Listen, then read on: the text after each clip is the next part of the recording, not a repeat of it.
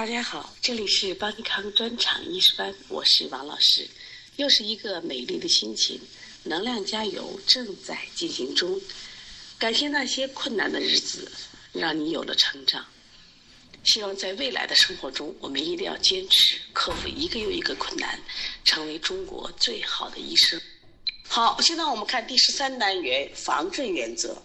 中医学历来重视预防，早在《内经》就提出了治未病的预防思想。这句话大家可能都听过：“圣人不治已病，治未病；不治已乱，治未乱。”这为后世医家对中医预防理论研究奠定了基础。包括唐代孙思邈对治未病的理论进行深化，那么他就写到了，在他的书《备急千金药方》里写道：“古人善为医者，上医医未病之病。”中医医预病治病，下医医已病治病，将疾病就分了未病、预病、已病三类。这也是中医学最早的三级预防概念，和现代预防医学的三级预防思想甚为相合。治未病是中医学的预防思想，包括了未病先防。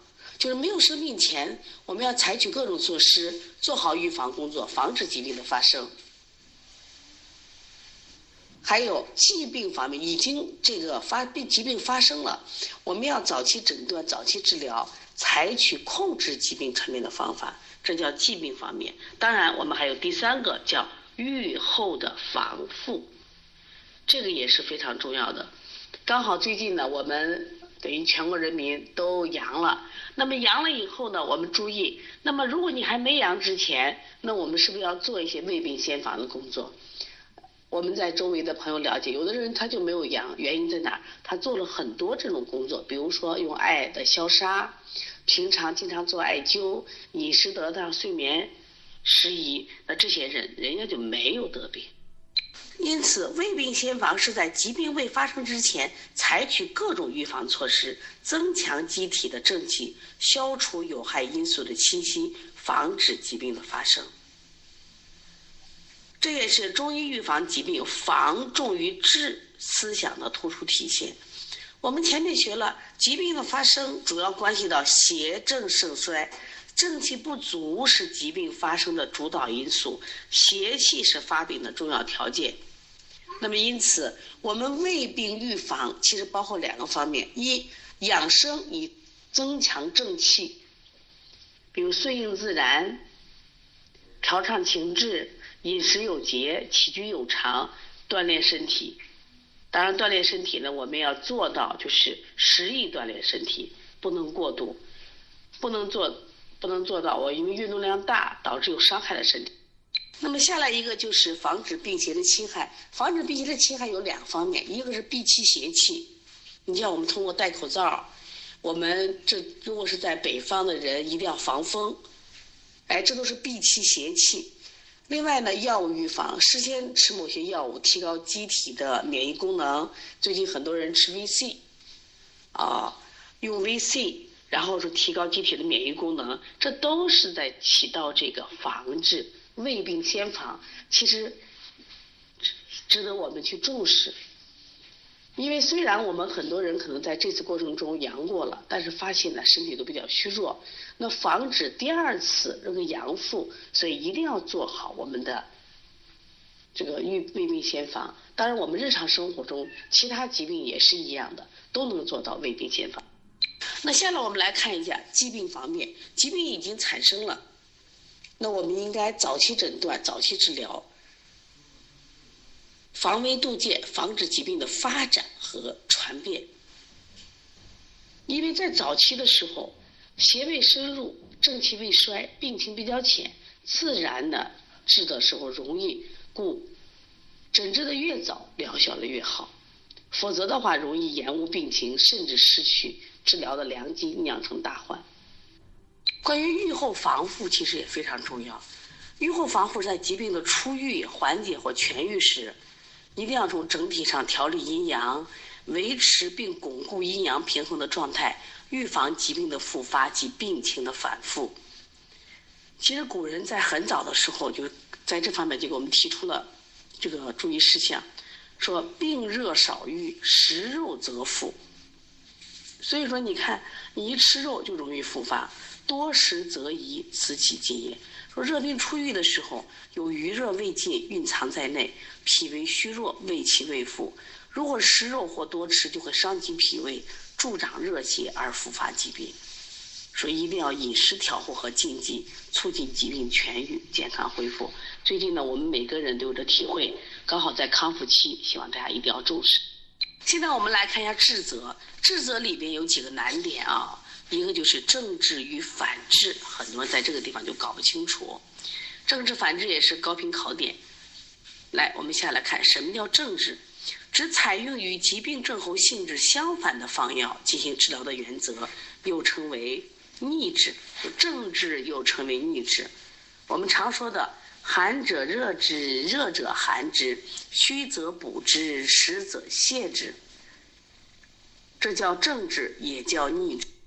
由于正治它采用的方药与措施的性质与症候的性质相逆，就热症用寒药，故称为逆治。你像我们这次在这个呃新冠感染过程中，专家们给我们提供了一个药叫莲花清瘟胶囊。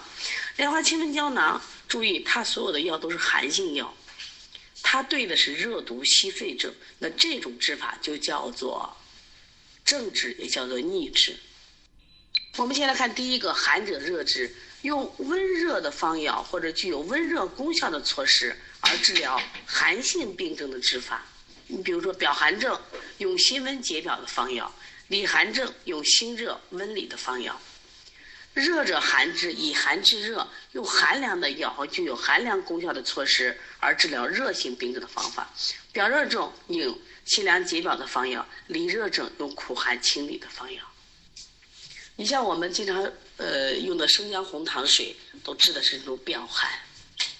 我们有时候喝这个绿豆水，绿豆水都清的是肝热，这都是咱们说的正治或者逆。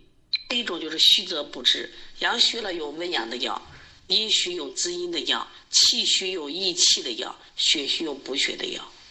像实则泻之，像我们说实质了消食导滞。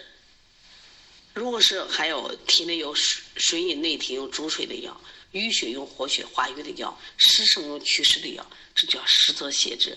这些都属于正治。注意啊，正治就是采用与症候性质相反的药去进行治疗的原则。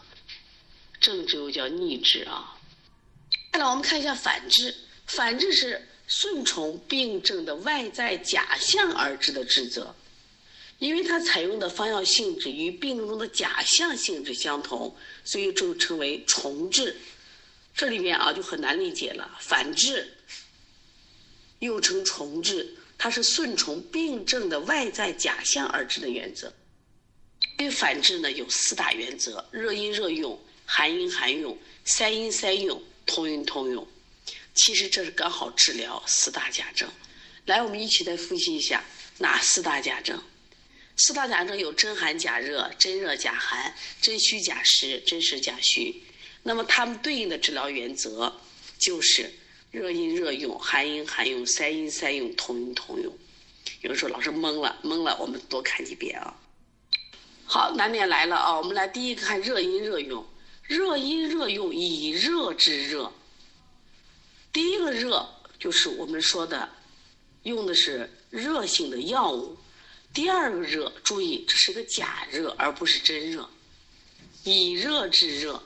用热性药物来治疗具有假热征象的病症，阴盛隔阳的真寒假热，真寒假热外表有一些热的象，比如说像面赤红妆，但是它实际的本质是什么？是不寒？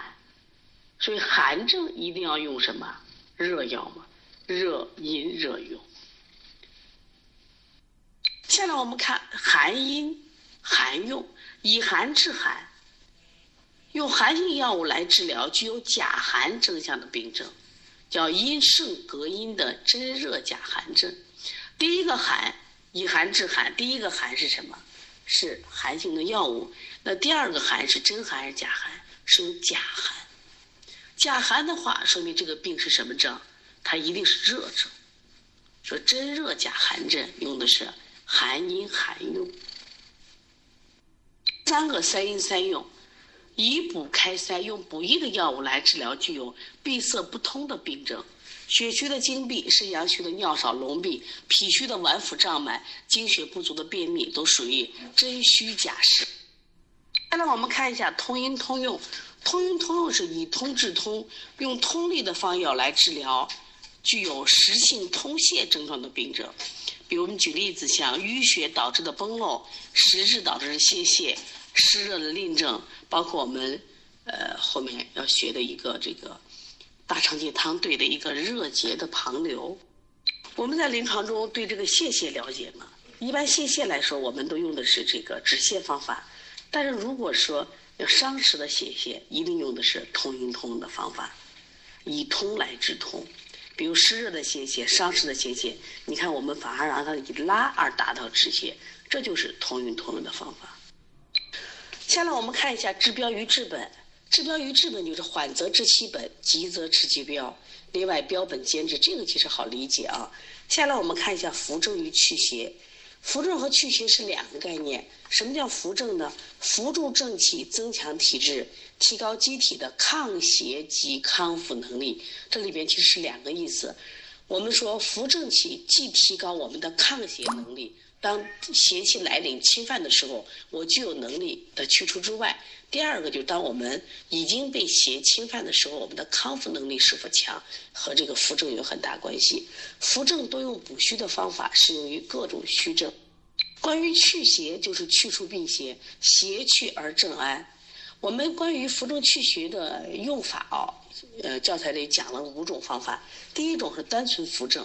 一般就是正气虚为主要矛盾，邪气并不盛，这种虚性病症就单纯扶正；一种就是单纯祛邪，因为它是以邪实为主要矛盾，正气并未衰。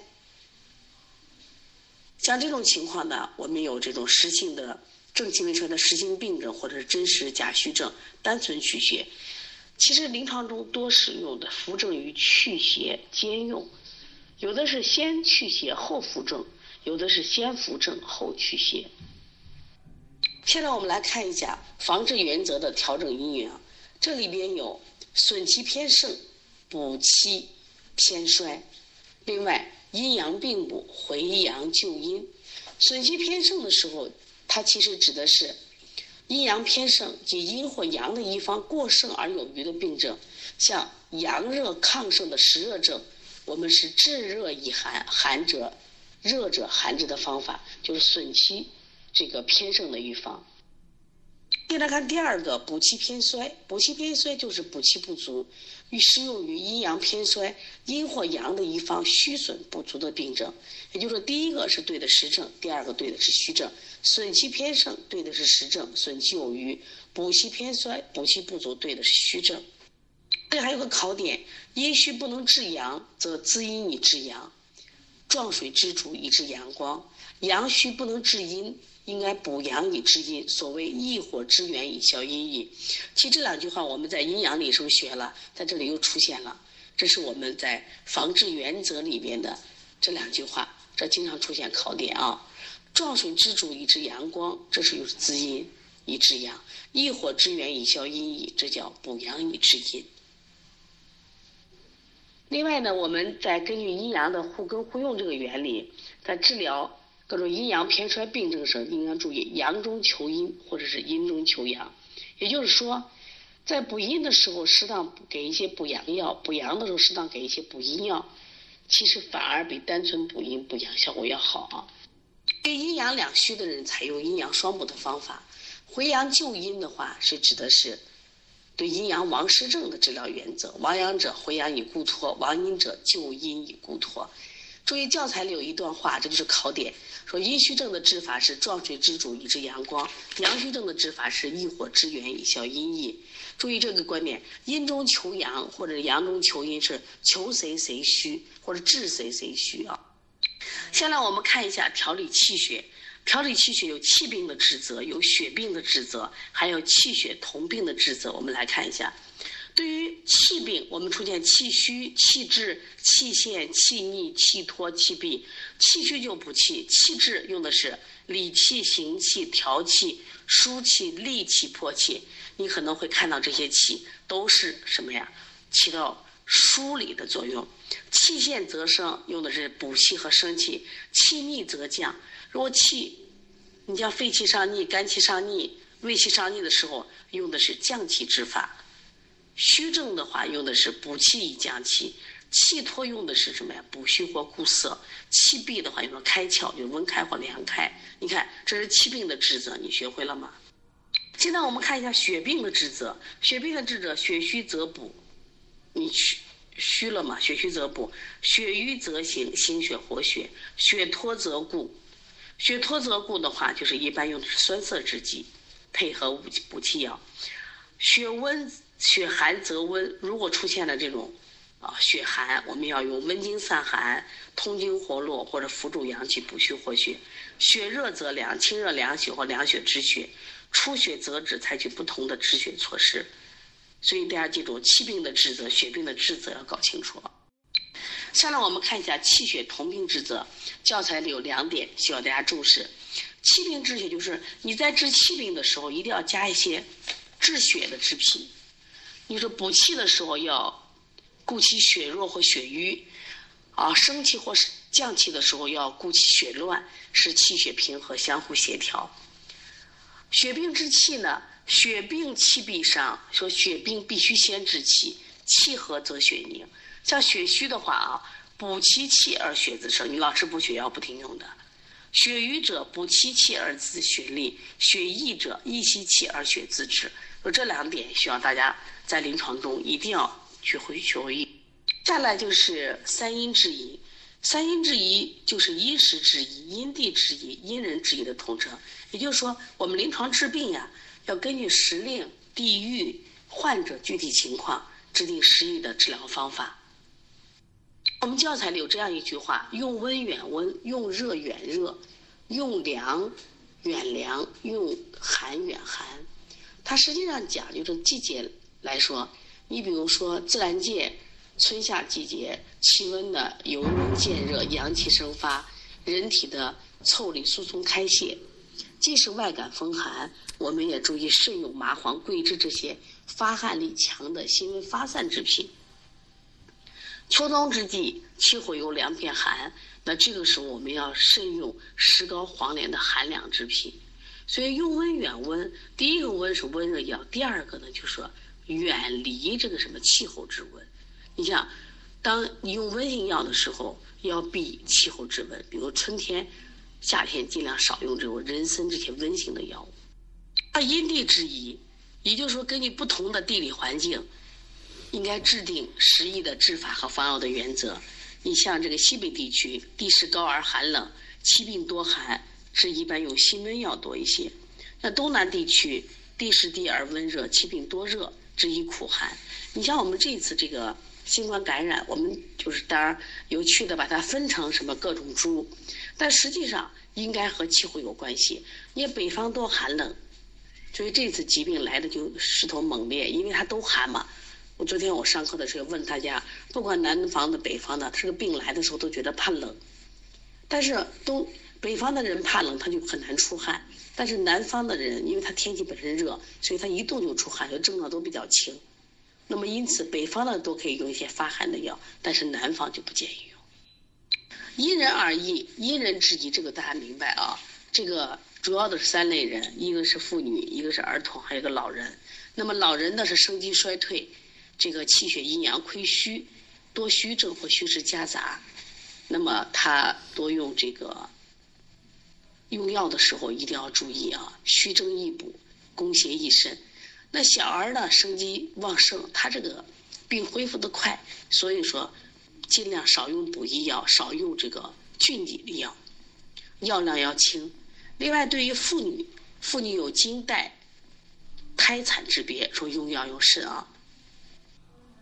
好，关于这个中医基础理论，基本上我们就学完了啊。今天晚上是我们基础理论的最后一节的视频课程，希望大家好好的学习。另外，我们安排到明天晚上有一节这个单元考试，希望大家准备好啊。